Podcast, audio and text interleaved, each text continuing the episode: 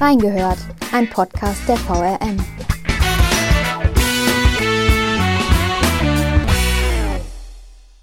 Es geht um Begünstigungen, eine ungültige Aufsichtsratswahl und eine außerplanmäßige Sonderprüfung. Die Vorwürfe rund um SW Verkehr reißen in Wiesbaden nicht ab. Was ist los bei der städtischen Verkehrsgesellschaft? Wir haben reingehört. Herzlich willkommen zu einer neuen Folge von Reingehört. Mein Name ist Julia Di Biasi und ich darf heute Michaela Luster, Reporterin hier aus Wiesbaden, bei mir begrüßen. Hallo Micha. Hallo. Und Olaf Streubig, unseren Chefredakteur vom WK. Einen schönen guten Tag. Genau, hi. Ähm, wir sind heute zusammengeschaltet online, äh, weil Corona es nicht anders zulässt und wir telefonieren daher jetzt online miteinander und äh, ich bin ganz gespannt und möchte mich schon mal vorab dafür bei unseren Hörerinnen und Hörern entschuldigen, wenn sich hier einige Male die äh, Worte überschlagen und wir uns gegenseitig ins Wort fallen sollten. Und würde dann auch direkt in unser Thema. Das hätten wir aber auch in, Prä das hätten wir auch in Präsenz geschafft, Frau Dibian. Richtig. Zu fallen. Auf jeden.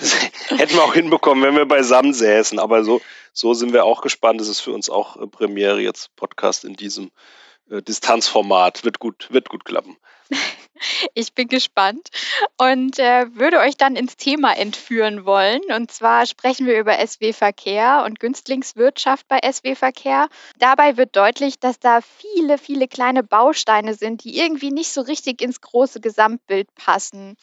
Jetzt würde mich interessieren, wie ging denn diese ganze Recherche rund um SW Verkehr überhaupt los? Weil die Ausgangslage war ja im letzten Frühjahr zum Beispiel noch, dass der Geschäftsführer Hermann Zemlin 80. Geburtstag gefeiert hat und in dem Artikel klang eigentlich alles noch so, alles Friede, Freude, Eierkuchen bei SW Verkehr und äh, man war aber so langsam mal, da der gute Herr 80 geworden ist, äh, auf der Suche nach einem Nachfolger zum, zum 80. Geburtstag, äh, großen Artikel und langes Gespräch mit Herrn Zemlin hast du ja geführt. Kannst du gleich mal sagen, ich würde noch mal einen Schritt zurückgehen, wenn Sie gestatten. Ähm, ja.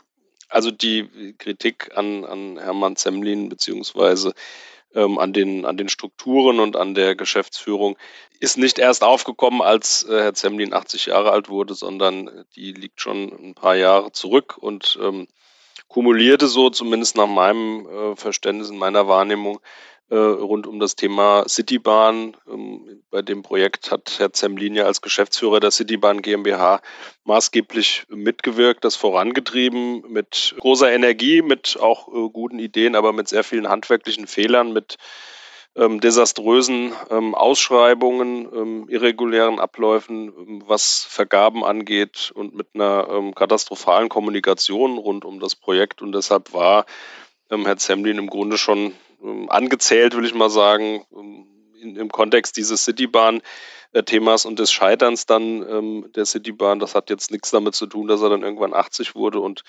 ähm, er stand schon ähm, viel früher in der Kritik und es gab auch schon Versuche, ihn nach dieser Citybahn-Thematik ja, loszuwerden, kann man sagen, oder ihn ähm, aus dieser Geschäftsführung dann zu entbinden, von der Geschäftsführung zu entbinden. Aber da kommen wir vielleicht später dann nochmal drauf. Vielleicht äh, nur so mm, ein interessanter Punkt, der jetzt auch zu unserem Thema passt, war, ähm, dass er ges äh, gesagt hat, ähm, ich denke mal, ich werde ihn gefragt haben, ja, und wie ist die Zusammenarbeit mit dem Betriebsrat? Und äh, daraufhin äh, sagte er, ähm, das läuft äh, sehr gut. Überhaupt würde er sich sehr gut mit, den, äh, mit der Arbeitnehmerschaft äh, ähm, äh, verstehen. Das würde man auch daran erkennen, dass es äh, niemals ein Anwalt eingeschaltet werden müsste.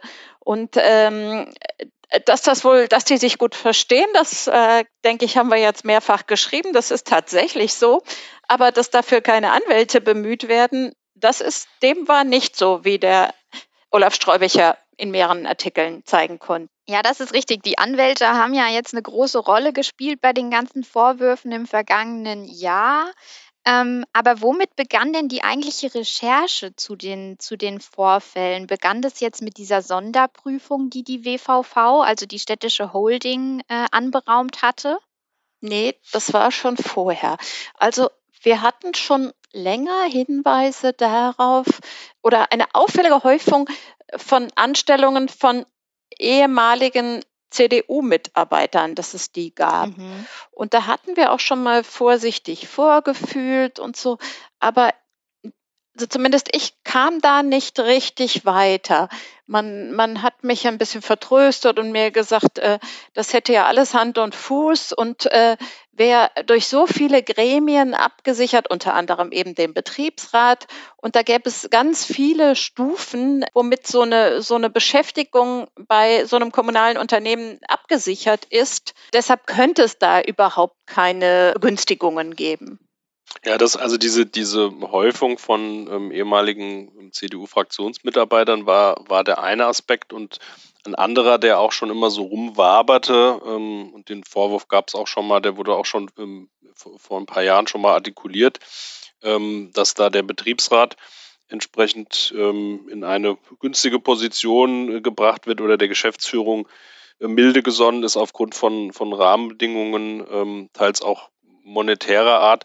Das war aber eher immer so ein, ja, so ein, so ein Gerüchtestatus und vielleicht auch ähm, getragen von, von Missgunst und Neid. Und man weiß auch nicht, man muss immer prüfen, wer, wer platziert was, äh, mit welcher Zielsetzung. Und ähm, das war für uns zu dem ähm, Zeitpunkt, als die Recherche begann, jetzt nicht so, ähm, dass das irgendwie bekannte Fakten waren oder dass das so, so offensichtlich war. Als dann aber Hinweise kamen und ähm, mehrere Quellen auf Missstände hinwiesen und das aus dem Kreise der Beschäftigten kam und teilweise ehemalige Beschäftigte, teilweise ähm, akt aktuelle Mitarbeiter ähm, von SW Verkehr aus ganz unterschiedlichen Bereichen des Hauses. Das ist, ähm, finde ich, auch ähm, wichtig für die, ähm, für unsere Arbeit dann mit, mit Informationen, ähm, dass das auch repräsentativ ist oder nicht irgendwie aus einer Abteilung platziert wird oder von irgendwem, der sauer ist auf irgendwen, sondern dass man dann so ein Bild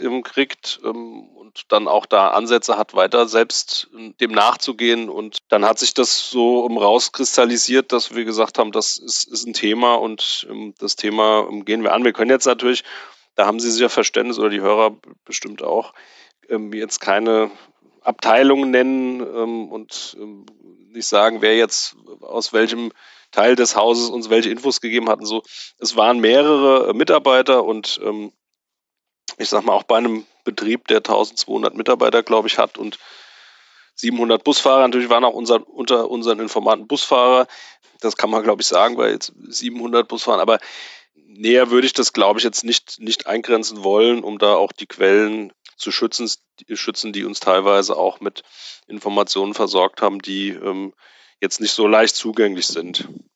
Und generell könnte man vielleicht mal nur Interesse halber sagen, dass wir ja meistens von außen nach innen vorgehen. Das heißt, wir sammeln erstmal Vorwürfe von, von außen, überprüfen die natürlich, lassen uns, wenn es möglich ist, irgendwie auch was zeigen, dass das belegt, diese Vorwürfe.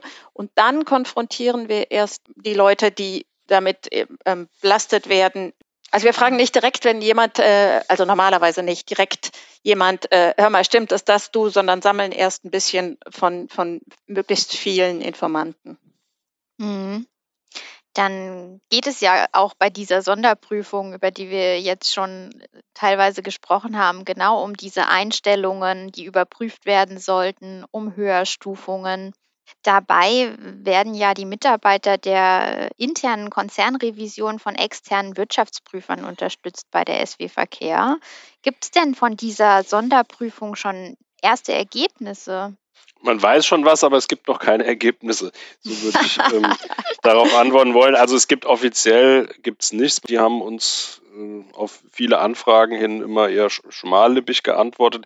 Inoffiziell haben wir das war so ein bisschen kurios erfahren, dass es wohl einen Zwischenbericht gibt, der ähm, ein Stück weit für Entlastung in einem der Vorwürfe äh, sorgt. Da geht es um eine sehr gute Bezahlung und schnelle Beförderung eines Mitarbeiters ähm, des Herrn Martini, der als Büroleiter ist. Da wurde uns schon aus dem Umfeld der Geschäftsführung zugetragen, dass diesem Fall wohl äh, der Zwischenbericht Entlastendes beinhalte, aber offiziell kennen wir, ähm, kennen wir noch keinen Bericht. Aber da hatte wohl jemand schon Einblick in den Zwischenbericht, aber wir ähm, kennen das offiziell noch nicht. Genau, ich hatte nur ganz kurz, will ich anschieben, ähm, jetzt gerade vor ein paar Tagen nochmal ähm, den Oberbürgermeister Mende als, als Aufsichtsratsvorsitzenden der WVV gefragt und habe gefragt, äh, ähm, können, äh, wie steht es mit der Revision und können Sie da, gibt es da einen Zwischenbericht schon mal? Und dann hat er ein bisschen kryptisch geantwortet, äh, ja, die Revision läuft, aber von einem Zwischenbericht kann ich noch nichts berichten oder so ähnlich. Also wo man nicht weiß, gibt es jetzt einen oder gibt es keinen? Klingt so, als gäbe es einen, aber man darf noch nichts drüber sagen. ja, so ein bisschen schon. so ein bisschen schon. Jetzt ist es ja so gewesen, dass die Geschäftsführung die Möglichkeit hatte, die Unterlagen, die zu dieser Prüfung äh, genutzt werden, vorher ja, zu sichten, sagen wir es mal vorsichtig. Was löst das bei euch aus, wenn ihr als Journalisten sowas hört? Schrillen da schon sämtliche Alarmglocken? Ja, zumindest wird man misstrauisch. Also es ist ein für uns nicht so nachvollziehbarer Ablauf, wenn da selektiert und möglicherweise aussortiert und vorsortiert wird. Also es gibt Revision, ähm, Rechnungsprüfung, die da anders arbeitet. Da sind uns verschiedene andere Fälle bekannt und ähm, ich sage mal, man muss es jetzt nicht vergleichen mit Ermittlungen der Staatsanwaltschaft, die dann irgendwie mit äh, einem großen Dross reinmarschiert und alles äh, in Kisten packt und, und, und rausschleift. Aber da konsequent so viel Material als möglich ähm, zu, zu, sichten und mitzunehmen, schien uns irgendwie angezeigt. Und als wir dann gehört haben, naja, da hat erstmal die Geschäftsführung geguckt, was geben wir raus und was geben wir nicht raus, das hat uns äh, befremdet. Nun sind wir jetzt keine ja. Revis Revisoren, aber ähm, das schien uns doch recht schräg. Und der ähm, Aufsichtsratsvorsitzende von SW Verkehr, Stadtrat äh, Kowol, der hatte mir jetzt vor ein paar Tagen auch am Telefon gesagt, dass ihn das schon sehr ärgert, ähm, äh, dass es immer noch kein Ergebnis der Revision gibt. Er sagt, im September waren diese anonymen Schreiben und er sagt, mhm. nach zwei, drei Monaten hätte man doch erwarten können, dass da mal dann, äh, dass es zu irgendwas, dass es zu irgendeiner Bilanz kommt ähm, man würde sich immer auf, auf Datenschutzgründe äh, zurückziehen. Deshalb könnte man Unterlagen nicht rausgeben und so. Es ist ja bezeichnend, dass äh, der Aufsichtsratsvorsitzende Kowal jetzt eigene Anwälte einschaltet, weil er anscheinend auch dieser Prüfung da nicht ganz traut ähm, und auch als Aufsichtsratsvorsitzender natürlich auch in der Pflicht und vielleicht auch in der Haftung ähm, steht und sich da natürlich auch absichern will und ähm, jetzt nochmal eigene Anwälte oder einen Anwalt eingeschaltet ja. hat, um ihn zu beraten. Das finde ich auch schon bezeichnend. Ja, das ist wohl wahr. Jetzt hatten wir ja auch nachgefragt bei der WVV, wieso das überhaupt möglich war, dass äh, da die Geschäftsführung vorher die Unterlagen sichten und entscheiden konnte, was man da überhaupt rausgibt für diese Prüfung. Warum wurde das nicht beantwortet? Darf die WVV das überhaupt nicht beantworten? Weil für mich als städtische Gesellschaft müsste sie doch da eigentlich zur Information verpflichtet sein, oder? Ja, das, das dachten wir auch und das sind die auch. Es gibt eine Auskunfts, Auskunftspflicht, aber die ähm, Antwort darauf war sehr, wie ich eben schon sagte, sehr schmallippig und ähm, hm. es hieß irgendwie sinngemäß, die Bereiche sind verpflichtend, verpflichtet, die Revision bei ihrer Prüfung zu unterstützen und ähm, entsprechende Unterlagen vorzulegen. So, das kann man jetzt natürlich interpretieren, ähm, vorlegen und aushändigen heißt es, glaube ich, in dem in der, in der Antwort. Ja, Dinge aushändigen, die da sind, ist die eine Sache und Dinge quasi vorsortieren und dann eben bestimmte Dinge auch nicht auszuhändigen, ähm, ist eine andere ähm, Geschichte. Und wir haben da nochmal nachgefragt, wieso dann auch Gespräche, das war ja nochmal ähm, heikler, Gespräche ähm, von den Revisoren ähm, mit Beteiligten von SW, warum da immer jemand von der Geschäftsführung dabei sein konnte oder beteiligt war. Und da war dann nur als Antwort zu den laufenden Ermittlungen können wir keine Auskünfte erteilen. Der Prüfungserfolg wäre sonst gefährdet.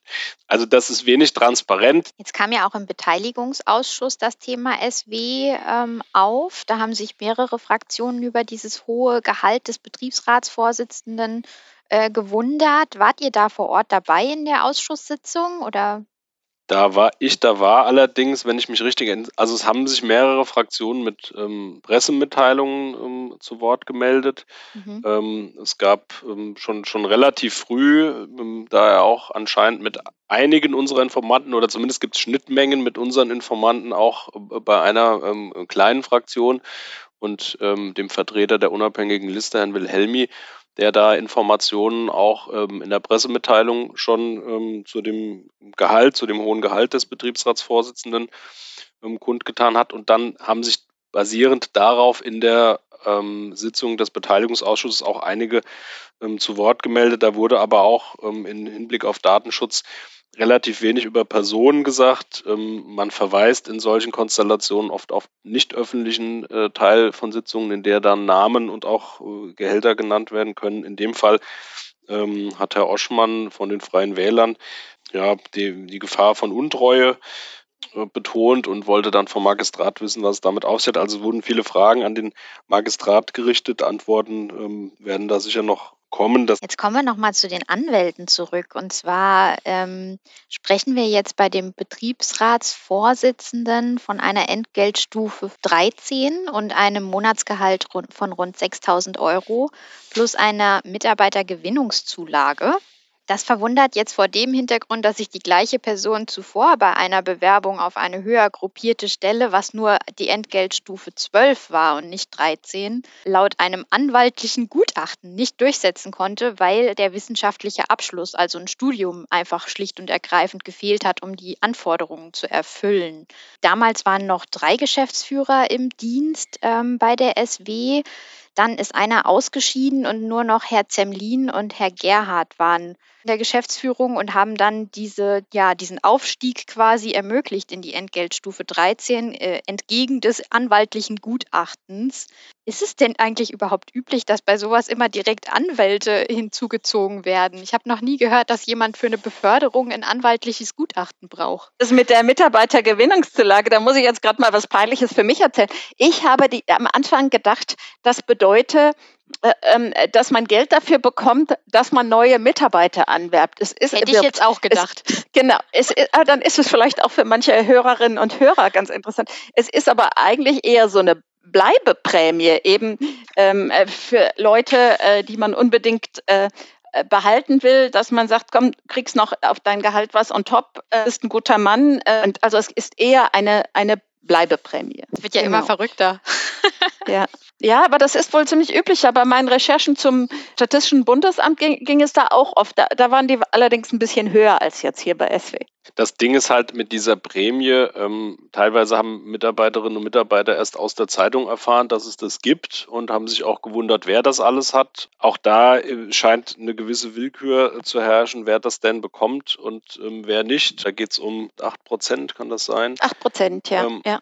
Des Gehalts nochmal noch mal on top und da kommen schon, ähm, kommen schon erkleckliche Sümmchen ähm, beisammen. Und dass und wir da so drauf springen, muss man halt immer noch mal sagen, das ist jetzt, klingt jetzt zwar banal, aber das muss man sich immer noch mal vor Augen führen. Es geht um Steuergelder. Ne? Wenn das jetzt ein privates Unternehmen wäre, kann uns das ja alles egal sein. Aber es sind Steuergelder und das, deshalb muss sich das, muss das anders geprüft werden. Ja. Absolut. Und diese Anwaltsgutachten, die da gebraucht werden, die müssen ja auch irgendwie nochmal bezahlt genau. werden. Genau. Und die bezahlen die auch alle nicht aus ihrer Tasche, gehe ich mal ja. von aus. Genau. Davon gehe ich auch mal. Ja, also aus. wenn der, wenn der, ne, wenn der, das ist, das ist klar, wenn der Betriebsrat ähm, oder ein Betriebsratsmitglied ähm, jetzt sich ein Gutachten ähm, schreiben lässt, warum ist die Höhergruppierung rechtfertigt. Ein Betriebsratsmitglied darf nicht ähm, benachteiligt sein aufgrund seiner Rolle, die ähm, er im Unternehmen wahrnimmt, aber eben auch nicht bevorteilt. Und ähm, um dann als freigestellter Betriebsrat dem ja eine Karriere oder eine Laufbahn in der eigentlichen Profession ähm, entgeht, äh, wenn man so will, ähm, versucht sich dann jetzt hier in, in dem Falle ganz konkret durch einen Anwalt bescheinigen zu lassen, ja, wenn ich jetzt nicht Betriebsrat wäre die letzten Jahre, dann wäre ich doch jetzt schon viel weiter im Unternehmen, deshalb steht mir mehr zu. So, und in so einer ähm, ähm Kaskade ähm, haben das, es geht da nicht nur um den Betriebsratsvorsitzenden, sondern auch einige andere, ähm, die das gemacht haben, die dann ähm, versucht haben, mit so einer Argumentation sich auf Stellen zu bewerben. Möglicherweise gab es auch bestimmte ähm, Stellen, die da erst äh, kreiert wurden, um da bestimmte Leute dann auch ähm, zu versorgen. Der Verdacht steht auch im Raum. Und als dann hier der Betriebsratsvorsitzende in, in, diese Gehaltssphären und in diese Entgeltstufe vordrang, in die er eigentlich gar nicht ähm, hätte kommen sollen, noch äh, kurz davor, ähm, war das natürlich so ein, ein Aufreger. Und ähm, ja, auch da gibt es sehr unterschiedliche ähm, Einschätzungen, was diese, diese ähm, Anwaltsthemen angeht. Der Geschäftsführer, jetzt ehemalige Geschäftsführer Zemlin hat mir dann im Gespräch gesagt, das ist ganz normal, dass die äh, müssen wir Anwälte fragen, das ist äh, ganz können wir gar nicht anders, machen wir machen alle so, müssen wir Und machen. dass der ein Bekannter von ihm ist, ist auch ganz normal. Das ist natürlich äh, jetzt eine äh, sehr kuriose Konstellation, dass die Arbeitnehmerseite oder der Betriebsratsmitglied, das ähm, sich da in eine höhere Entgeltstufe ähm, befördern lassen möchte als Berater oder als, als juristischen Beistand, der dann auch ein Gutachten verfasst, ein äh, Spezi des Geschäftsführers, also von der Arbeitgeberseite ähm, hinzuzieht. Ja, das würde ich sagen, ist ungewöhnlich, ähm, hat absolut ein, ein Geschmäckle und ähm, ähm der Aufsicht, Aufsichtsrat hat äh, beschlossen, äh, dass die Beförderungen bei E10 eingefroren werden. Es gibt jetzt keine mehr höher. Jetzt habt ihr ja vorhin schon angedeutet oder Herr Streubig hat es angesprochen, wie man mit Leuten ins Gespräch kommt, um bei so einer Recherche überhaupt taktisch sinnvoll vorzugehen. Jetzt wollen wir natürlich nicht dezidiert Informanten sprechen oder ähnlichem, aber wie, wie geht man zum Beispiel vor, wenn man jetzt rausfinden will, ob dieser Betriebsratsvorsitzende tatsächlich begünstigt worden ist? Wie recherchiert man da? Ja, zum einen muss man erstmal irgendwie ein Gefühl dafür kriegen, was so Strukturen sind in so einem Unternehmen, also was es mit diesen Entgeltstufen auf sich hat, wie die ähm, sortiert sind, ähm, mit welcher Berechtigung man da ähm, entsprechend höher gruppiert werden kann was bei vergleichbarer Tätigkeit ähm, andere verdienen und, ähm, was ich eingangs schon sagte, natürlich auch ein Stimmungsbild oder eine Einschätzung ähm, aus, dem, aus dem Unternehmen zu haben, die dann auch vergleichbare Fälle kennen, die uns dann ähm, auf ähm, andere Situationen hinweisen, andere Konstellationen hinweisen und dann ein Gesamtbild so ähm, nach und nach zusammensetzen, wie die Michaela vorhin schon sagte. Man versucht ein so umfassendes Bild wie möglich zu bekommen und an einem, ab einem gewissen Zeitpunkt ähm, haben wir dann damit auch die Entscheidungsträger, also Herrn, ähm, Herrn Gerhard und Herrn Zemlin, ähm, konfrontiert. Ich habe jetzt in dem Fall ähm, mich dazu entschieden, dann keine, oder wir haben es gemeinsam entschieden, Michaela und ich, und ich habe dann angerufen, ähm, keine, keine schriftliche Anfrage zu schicken, weil auf schriftlichen Anfragen dann doch bisweilen ja ausweichend, nichtssagend ähm, geantwortet wird und man dann auch irgendwie die Antwort siebenmal hin und her winden kann, bis sie irgendwie ähm, auf der Klaviatur der Diplomatie so wohlfeil ist, dass irgendwie da wenig ähm, Aussage drin ist, habe ich gesagt, ich rufe die jetzt einfach mal an. Wir hatten schon genug ähm, Infos ähm, beisammen und dann habe ich Herrn Gerhard und Herrn Semlin angerufen und habe ihnen dann ein paar Fragen zum Thema gestellt und ähm, Herr Zemlin war gerade im Urlaub. Ich habe gesagt, ich kann sie auch nach dem Urlaub an und sagt er, nee, nee, komm, ah, ich bin jetzt gerade hier, können wir, können wir gerade sprechen und hat dann auch Auskunft gegeben. Er ist auch ähm, immer sehr auskunftsfreudig gewesen schon. Jörg Gerhard hat auch äh, dann zu den Dingen Stellung genommen, hat manche Vorwürfe dementiert. Beide haben gesagt, das ist völlig normal, dass der ähm, Betriebsratsvorsitzende jetzt in dieser Stufe da gelandet ist. Das sei nichts Besonderes und ähm, Anwälte einschalten. Und man hätte ihm auch, auch früher schon mal öfter versucht, ähm, ans Bein zu pinkeln. Haben sie ja auch beide gesagt. Ne? Und immer wäre nichts dabei. Genau, genau. Es, das sei Neid, das sei so eine, so eine, so eine Neid, ja. ähm, so eine Neiddebatte Debatte. auch, die da die da losgetreten sei und das können sie, können sie nicht verstehen. Mit dem ähm, Betriebsratsvorsitzenden selbst ähm, ist es uns leider nicht äh, gelungen zu sprechen. Da hatten wir mehrmals im Betriebsratsbüro angerufen und ähm, bei ihm auch auf dem Handy probiert und hatten dann den ähm, stellvertretenden Betriebsratsvorsitzenden, Herrn Baldering, ähm, am Telefon und mit, mit ihm dann gesprochen und der hat uns dann auch Auskunft gegeben, ja, so auch mit Jörg Martini haben wir ähm, gesprochen, der ähm, sagte, er möchte da nicht zitiert werden und möchte sich äh, nicht äußern zu den meisten Punkten. Auch das, ähm, damit müssen wir leben. Aber es ist natürlich unsere ähm, absolute Pflicht oder hand, handwerkliches ähm, Rüstzeug, natürlich alle Seiten zu hören und dann auch zu befragen. Aber aus journalistischer Sicht, was natürlich gut ist, sobald du einen Artikel rausgehauen hast und wenn da was dran ist oder wie auch immer, dann haben sich natürlich auch immer mehr ähm, Leute gemeldet, immer mehr Informanten äh, mit neuen Informationen oder die die alten bestätigt haben oder sogar gesagt haben, das ist noch schlimmer als das oder haben noch ähm, weitere Informationen gegeben. Das ist schon immer, ähm, also wenn es läuft, dann läuft's. Ja, das haben wir ja beispielsweise auch bei, dem, ähm, bei den Recherchen ums Statistische Bundesamt ähm, erlebt, Michaela, du vor allem, dass dann immer mehr Informanten ähm, auch kamen und vor ähm, mehr als zwei Jahren, als wir mit dem AWO-Komplex die ersten Missstände da aufgedeckt hatten, ähm, kamen immer mehr Informanten, die dann auch gemerkt haben, man kann da ähm, als Quelle auch Dinge platzieren und ist geschützt und ähm, die Zeitung anonymisiert dann auch. Wir prüfen natürlich sorgfältig auch die Quellen und es kann nicht jeder kommen und irgendwas erzählen, das ist ja auch klar das ist immer so ein Automatismus oder so ein, so ein Mechanismus, wenn dann äh, bestimmte Dinge schon mal öffentlich ähm, waren, dann gibt es immer weitere Informanten, ja. Und dieser Informantenschutz, das ist wirklich was, was ganz Wichtiges in, in unserem Beruf. Und manchmal, wenn die Leute dann so sehr zögerlich sind, sage ich, äh, wisst ihr was, erstens, ich bin seit 30 Jahren mache ich das. Und wenn, wenn ich einmal Menschen verraten hätte oder wir als Zeitung, die würden uns nie wieder was sagen. Ne? Das wäre schön blöd, wenn wir unsere Informanten verraten würden. Aber natürlich, wie Olaf Streubig sagt, äh, natürlich ähm, ähm, sagen wir erstmal, wir wollen erstmal wissen, wer ihr wirklich seid. Und ähm, manchmal, also treffen wir uns auch mit den Leuten. Also es geht nicht nur anonym, ähm, wenn alle anonym so bleiben wollen, das machen wir nicht. Ja, ne? So anonyme Zettel im Briefkasten, ähm, irgendwie, das gibt es schon auch. Also gerade bei der AWO hat, haben, haben anonyme Schriftstücke ähm, oder Dokumente vielmehr das, das Ganze ins Rollen gebracht oder auch Informationen über Strafanzeigen, die gestellt wurden, die wir dann bei der Staatsanwaltschaft ähm, ab, abfragen. Gibt es die Anzeige? Sehen Sie da einen Anfangsverdacht? Ähm, das, das, passiert schon über solche anonymen Dinge, aber jetzt gerade hier in Sachen SW haben wir uns mit ähm, einigen äh, Mitarbeiterinnen und Mitarbeitern persönlich getroffen, ähm, haben die uns ähm, haben denen in die Augen geschaut, äh, trotz Corona äh, gab es da physische Zusammenkünfte, also haben, haben uns wirklich getroffen, haben ähm, Sachen angeschaut und uns ausgetauscht und ähm, es steht auch immer die Frage im Raum, äh, cui bono, also ähm, vielleicht hat auch, also we wem nutzt es, wer, wer platziert jetzt was bei uns, vielleicht ist irgendeiner, der äh, äh, beleidigt ist in, in seiner Rolle oder der nicht befördert wurde und der jetzt irgendwie nur schmutzige Wäsche waschen will und es ist gar kein struktureller Missstand, um den es da geht, sondern es sind persönliche Befindlichkeiten. Natürlich müssen wir auch mal gucken, wer platziert was, warum, wann, mit welchem, mit welcher Intention.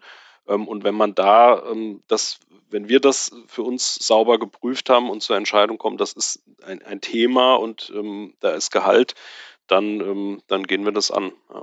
Apropos anonyme Zettel, jetzt äh, gab es ja auch ähm, den Vorfall, dass es eine oder dass eine Gehaltsabrechnung anonym ähm, veröffentlicht wurde bei der SW äh, von einem Betriebsratsmitglied. Also die Gehaltsabrechnung war von einem Betriebsratmitglied und äh, die hing dann am schwarzen Brett. Ähm, was steckt denn hinter der Aktion? Wollte man damit nochmal verdeutlichen, dass da was im Argen ist? Das würde ich gern abkürzen, weil es, also es ist so neben, neben äh, Kriegsschauplatz, äh, der jetzt eigentlich nicht zum Haupthandlungsstrang gehört. Er hat das ja gemacht, um es einem anderen in die Schuhe zu schieben und hat mit dessen Namen oder mit dessen Kürzel unterzeichnet von einem ehemaligen Betriebsratsmitglied. Also es ist alles abenteuerlich und auch ziemlich verwirrend. Ähm, auf jeden Fall hat er sich da noch filmen lassen von der Kamera und äh, dann wusste jeder, der war's. Und ähm, ja, jetzt ist er da, jetzt ist er da nicht mehr, ist ähm, freigestellt und ähm, weiß nicht, jetzt gekündigt war, ähm, war der letzte Stand. Ich weiß nicht, ob das, ob man da sich jetzt noch am einigen ist oder ob das schon passiert ist. Also der ist jetzt nicht mehr da beschäftigt, war auch ein Betriebsratsmitglied, also äh, freigestelltes ist äh, abenteuerliche, äh, aber eher so eine kuriose Randnotiz, weil mit, mit Maske dann da nachts rein und das da hingehängt und ähm, Wobei man dämlich, da auch was äh, an der Stimmung äh, äh, ablesen kann, oder? Wie ja, ja, das stimmt ja, die natürlich. Stimmung ist und diese Missgunst und das konnte man ja, kann man ja jetzt auch sehen an der Mitarbeiterbefragung, die jetzt veröffentlicht worden ist und vor allen Dingen bei den ähm, bei den Busfahrern ist da halt schon viel Unzufriedenheit und da wurde eben auch gesagt, zum einen äh, mangelnde Anerkennung, aber eben auch die ungleiche Bezahlung und überhaupt Ungleichheit von, von Zulagen, Ungleichheit bei Pausenregelungen, bei Arbeitszeiten und so. Aber äh, ums Geld ging es natürlich auch viel. Jetzt hat sich ja auch jemand kritisch gegenüber diesen steigenden Gehältern für Betriebsratsmitgliedern geäußert. Das war die SW-Personalchefin und ihr erwähnt in einem Artikel, sie ist seit Wochen krank. Das ist wahrscheinlich der Stand der Dinge, oder? Da gibt es sonst nichts weiteres, was man dazu sagen kann. Wüsste ich jetzt nichts. Ähm, an die haben wir auch mal versucht ranzukommen und da Infos zu kriegen. Das ist uns leider nicht geglückt. Ich mutmaße mal, die hätte jetzt mit, mit Verweis auf Datenschutz äh, da auch wenig sagen äh, können, wollen, dürfen, sowieso nicht, aber ähm, da wissen wir eigentlich nichts. Wir hatten dann irgendwann interimsmäßig mal vermeldet. Der Personalbereich ist jetzt auf zwei Schultern verteilt worden. Genau, allerdings, ja. aber allerdings kommissarisch, also übergangsweise ich, deshalb weiß ich nicht, ob die Personalchefin wieder da ist oder ob die noch krank ist oder weg ist oder was das. Ähm genau, jetzt dann bleiben wir doch noch mal bei dem Herrn Martini. Über den haben wir jetzt noch nicht so detailliert gesprochen. Der hat vorher für die CDU-Rathausfraktion äh, gearbeitet, war dort angestellt und genau äh, leitet zumindest nach unserem letzten Kenntnisstand jetzt kommissarisch den Bereich Personal mit.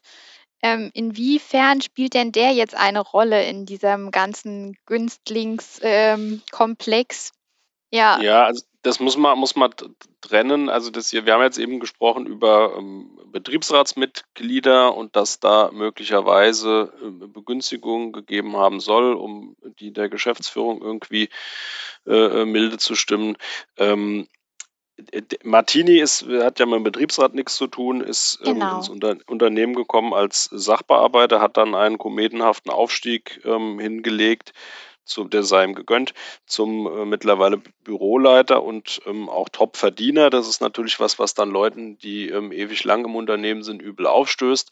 Aber das heißt ja noch nicht, dass das jetzt irgendwie äh, illegitim ist oder dass er da, dass das irgendwie ähm, nicht mit rechten Dingen zuging. Allerdings ähm, ja, war der, der Wechsel ähm, merkwürdig und auch ähm, da er in der Vergangenheit jetzt nicht als Verkehrsexperte ähm, bekannt äh, wurde in Wiesbaden, hat das schon auch einige irritiert, dass er da diesen, diesen großen Sprung so schnell gemacht hat.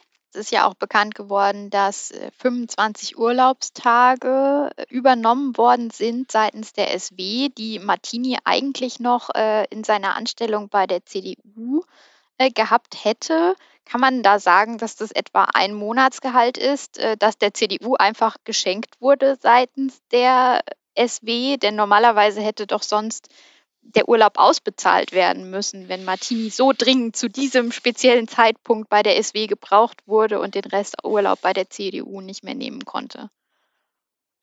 Ja, das kann man so sehen. Ich meine, Fraktionsmittel unterliegen ja sehr strengen Regeln. Also Parteienfinanzierung ist ähm, ganz genau ähm, geregelt und auch das Geld, das Fraktionen einsetzen dürfen und wofür sie das einsetzen dürfen, ist klar definiert. Deshalb ist es schon ein kurioser Fall, dass da quasi so ein Übertrag in ein städtisches Unternehmen ähm, stattgefunden hat.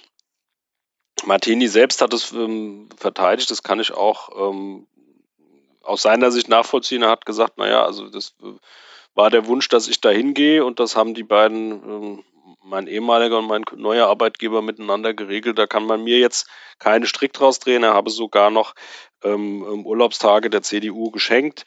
Ähm, der war dann auch äh, etwas pikiert, ähm, dass das überhaupt Thema wurde. Ähm, SW hat es äh, nicht thematisiert. Bei uns kam das aus dem CDU-Umfeld, ähm, kam das bei uns an, aber ja, ein, ein, ein sehr ungewöhnlicher Fall ist das schon und das ist auch äh, Gegenstand äh, jetzt auch der Ermittlungen, sowohl von der Revision als auch nach unserem Kenntnisstand von der Staatsanwaltschaft. Und was natürlich immer noch ähm, mitschwingt ein Stück weit ist, ähm, wie Martini dahin kam. Ähm, es haben uns mehrere SW-Vertreter gesagt, ähm, dass Zemlin über die Flure posaunt habe, er müsste Bernhard Lorenz noch einen Gefallen tun und ähm, Jörg Martini unterbringen. Das ähm, bestreiten, ähm, bestreitet Jörg Martini, bestreitet auch SW-Geschäftsführung und Bernhard Lorenz wird es äh, sicher auch bestreiten, wenn man ihn danach fragt, weiß ich nicht, haben wir nicht getan. Bernhard Lorenz hat damals Herrn Zemlin nach Wiesbaden geholt. Und in diesem Kontext steht diese Aussage, ob das dann ähm, jetzt damit, die einen sagen so, die anderen sagen, sagen so. Martini war auch ähm, eng mit Lorenz äh, zuletzt in der, in der CDU-Fraktion. Und von daher ähm, gibt es da auch Nahrung für diese, für diese These, aber das ähm, bestreiten die Beteiligten, wie gesagt. Dann gehen wir nochmal den Schritt zurück zu den Arbeitnehmervertretern. Und zwar haben ja Arbeitnehmer die Wahl zum Aufsichtsrat der SW ähm, angefochten, vor allen Dingen aufgrund der Arbeitnehmervertreter, in die sie nicht genügend Vertrauen hatten. Ähm, und das Wiesbadener Arbeitsgericht ist dem auch gefolgt in Teilen und hat dann diese Wahl zum Aufsichtsrat der SW für unwirksam erklärt. Wart ihr bei dieser Urteilsverkündung eigentlich dabei? Nee, die, die, ähm, das sind zwei, ähm, zwei, zwei Schritte, musste ich mir auch ähm, erst erklären lassen.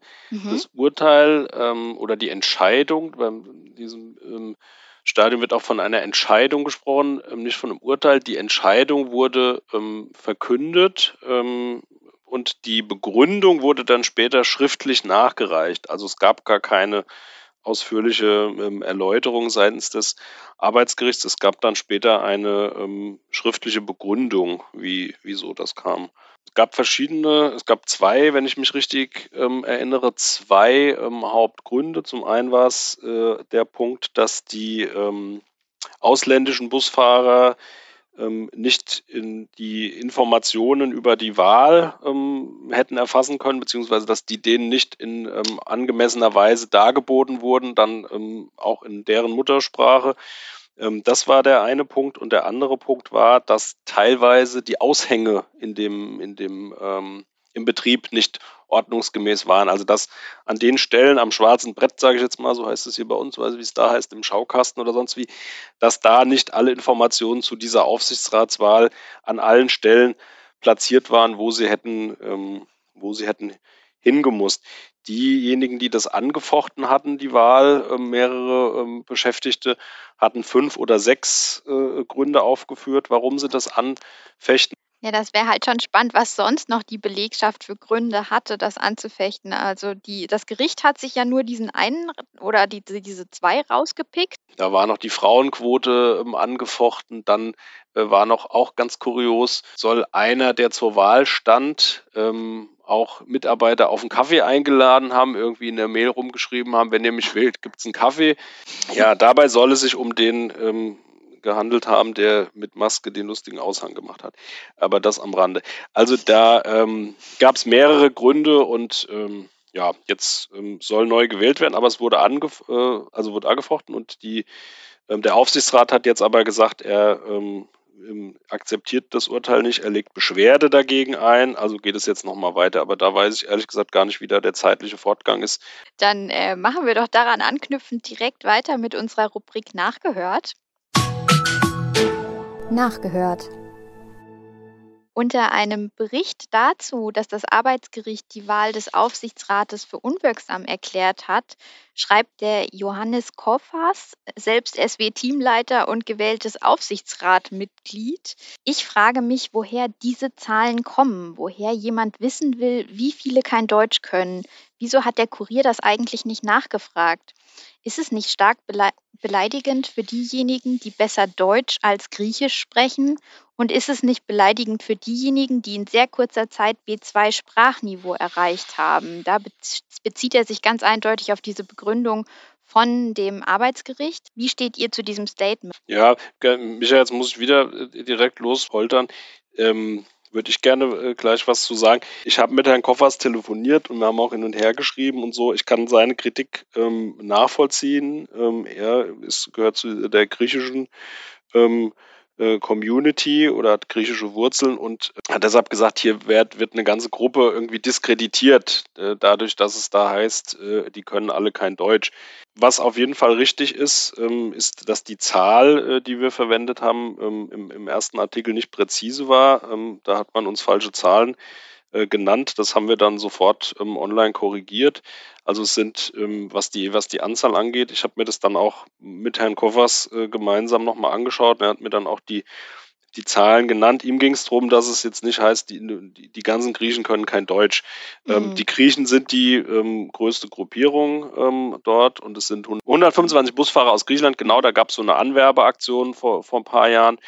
Aber der Tenor ähm, des Artikels war ähm, der, der auch der Tenor des Arbeitsgerichts war. Es ging um, das, um die Sprachkompetenz, um diese Wahlthematik zu verstehen. Es ging nicht darum zu sagen, die ganzen Griechen können kein Deutsch und eine bestimmte äh, Gruppe zu diskreditieren, sondern es ging, wie gesagt, darum zu sagen, das Gericht sagt, ihr müsst ähm, diese Gruppen jeweils besser adressieren und entsprechend dann in deren ähm, Landessprache informieren. Da haben wir uns im, Nachgang ähm, ausgetauscht. Bin Herrn Koffers da auch ähm, dankbar, dass er da auch kein Blatt vor den Mund genommen hat. Deshalb tat mir das dann auch leid, dass er sagt, hier, ähm, Freunde, ihr beleidigt da eine bestimmte Gruppe.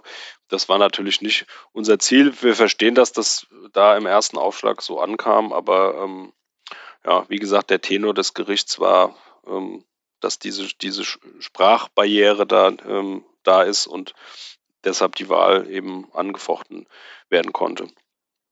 Dann habe ich noch einen zweiten Social-Media-Kommentar mitgebracht. Und zwar war der unter einem Artikel, den wir auf der WK-Facebook-Seite gepostet haben, dazu, dass Hermann Zemlin ähm, seinen Posten räumen muss und ist von der Michaela Apel. Und sie hat geschrieben, was die Vorwürfe der Begünstigung von Betriebsratsmitgliedern betrifft, empfiehlt sich ein Blick in die Vergangenheit. Kurz vor der Zusammenführung von Vibus und SW gab es schon mal solche Vorwürfe.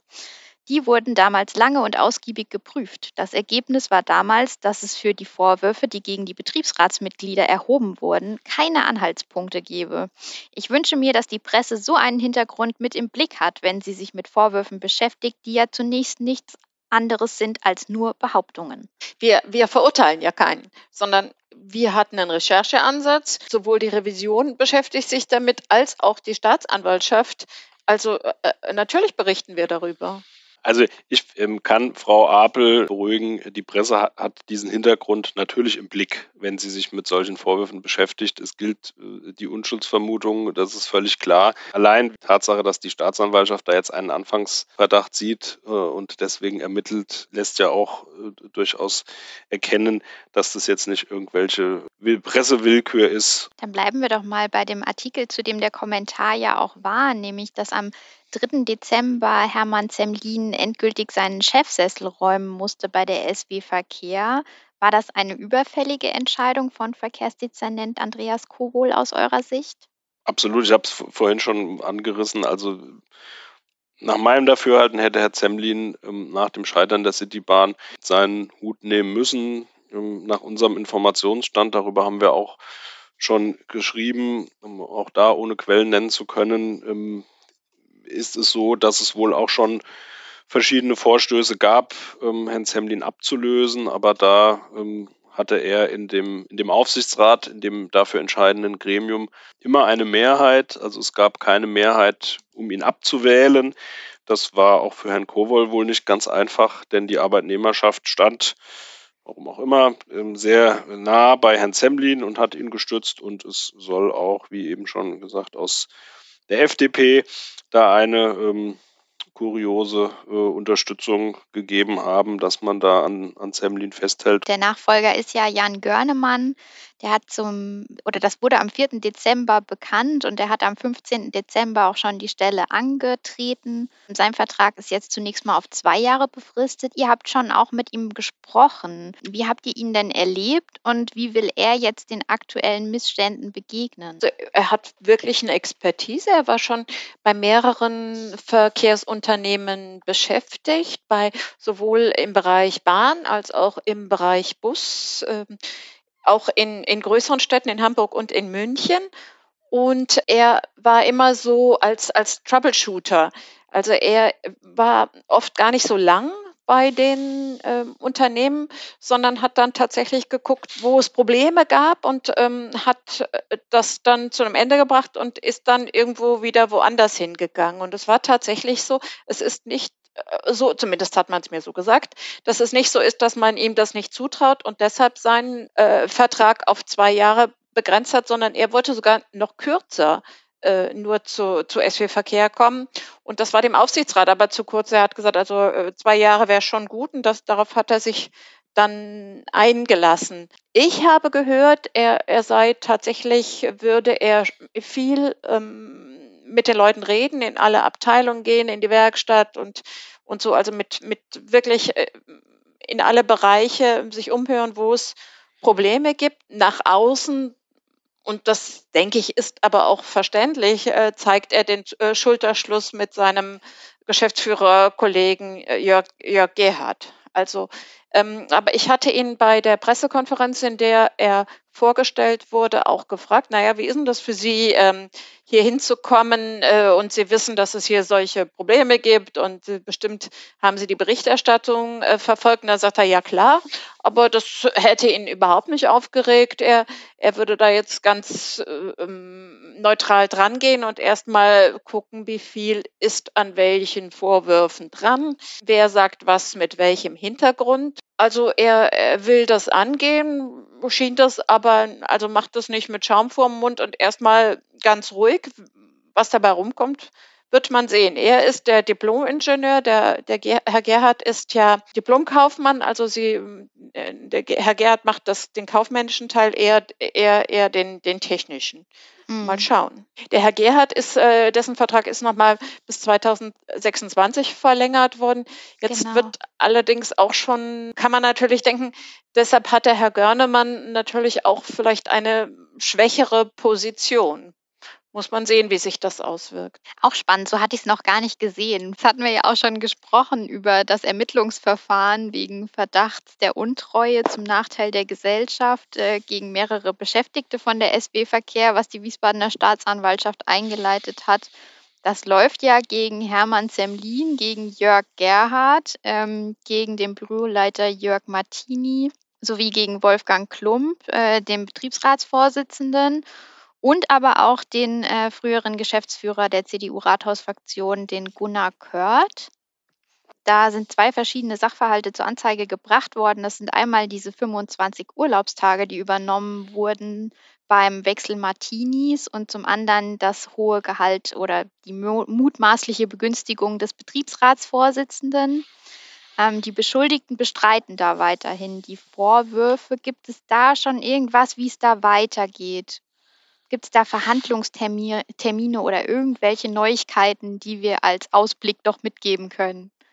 Nee, Termine gibt es da, Termine gibt's da noch keine. Das ist noch, das ist noch viel zu früh. Also wir fragen solche Dinge, vielleicht auch mal, um da so unser, unser Arbeiten auch transparent zu machen. Wir fragen ähm, jetzt in dem Fall, ähm, in dem wir Kenntnis erlangt haben, dass es da, also erstmal Info, dass es eine Strafanzeige gibt, die wurde uns zugespielt. Mhm. Äh, in dem Fall auch wieder anonym, gibt eine Strafanzeige und dann haben wir bei der Staatsanwaltschaft nachgefragt, gibt es die wirklich? Ja, die ist eingegangen, aber noch nicht darüber befunden. Gibt so eine mhm. Art Vorprüfung. Dann sagt die Staatsanwaltschaft irgendwann, die teilt es auch nicht proaktiv mit. Das müssen wir im bestimmten Turnus immer abfragen und dann, dann schreibt der Sträubig alle zwei Wochen eine Mail und sagt, gibt es jetzt schon was? Habt ihr ähm, ein Ermittlungsverfahren äh, begonnen? Seht ihr einen Anfangsverdacht? Ähm, und dann bekommt man da Auskunft. Also die teilen uns nicht selbst mit, so wir ermitteln jetzt. Das ähm, muss man dann abfragen, im besten Falle auch mit einem Aktenzeichen, so man es denn kennt. Und ähm, ja, also in dem Stadium ähm, ist es, dass da jetzt ein Anfangsverdacht vorliegt. Es gibt also ein Ermittlungsverfahren, darüber haben wir ähm, berichtet und dann wird jetzt geprüft, ob es ein hinreichender Tatverdacht ist, der dann ähm, zur Folge, dass eventuell Anklage erhoben wird oder ein Strafbefehl gibt. Ähm, aktuell, ich gucke jetzt mal gerade, habe ich gerade parallel hier versucht zu blättern, vergangene Woche bei der Staatsanwaltschaft wieder angefragt und da kommt dann als schriftliche Antwort zu dem angesprochenen Verfahren können derzeit aufgrund von laufenden Ermittlungen keine weiteren Auskünfte erfolgen. Insoweit bitte ich um Ihr Verständnis und um Ihre Geduld. So, also das ist dann so, ein, so eine Art Zwischenstand, äh, den man dann kriegt. Wir hatten in einem beim vorletzten Kontakt mit der Staatsanwaltschaft ähm, erfahren, dass die sich durchaus auch ähm, mit dem Revisions, äh, mit, der, mit der Konzernrevision auch ähm, austauschen, beziehungsweise da auch Informationen, die dort äh, gesammelt sind, auch ähm, entsprechend konsultieren. Also das wäre ja auch merkwürdig, also wenn eine Revision da ähm, prüft, ähm, wenn die Staatsanwaltschaft das dann nicht auch zu Rate zöge. Also da, da gucken die, die ermitteln jetzt nicht zusammen, aber oder gemeinsam, die, die gucken aber auch, was, was, was haben die da zusammengetragen, müssen ja dann auch das, das Rad nicht neu erfinden werden, aber schon sicher tiefergehende Untersuchungen anstellen oder auch mhm. noch auf anderen Ebenen. Ja, und sind wie gesagt zwei Stränge. Einmal diese, diese Urlaubstagskiste äh, ähm, und dann das, äh, die ähm, Alimentierung der, des Betriebsratsvorsitzenden und vielleicht noch anderer. Vielen Dank, liebe Micha, und vielen Dank, Herr Streubig, für das ausführliche und super, super informative Gespräch. Ich glaube, das hat nochmal so ein bisschen Licht ins Dunkel gebracht, weil das sind ja doch, wie gesagt, viele Bausteine, die da bei SW Verkehr etwas merkwürdig erscheinen aktuell. Und liebe Hörerinnen und Hörer, falls ihr noch Fragen oder Anregungen oder vielleicht sogar Themenwünsche für uns habt, dann könnt ihr euch gerne bei uns melden und zwar entweder per E-Mail an audio.vm.de oder unter den Posts zum Podcast auf Facebook oder Instagram. Macht's gut und bis zum nächsten Mal.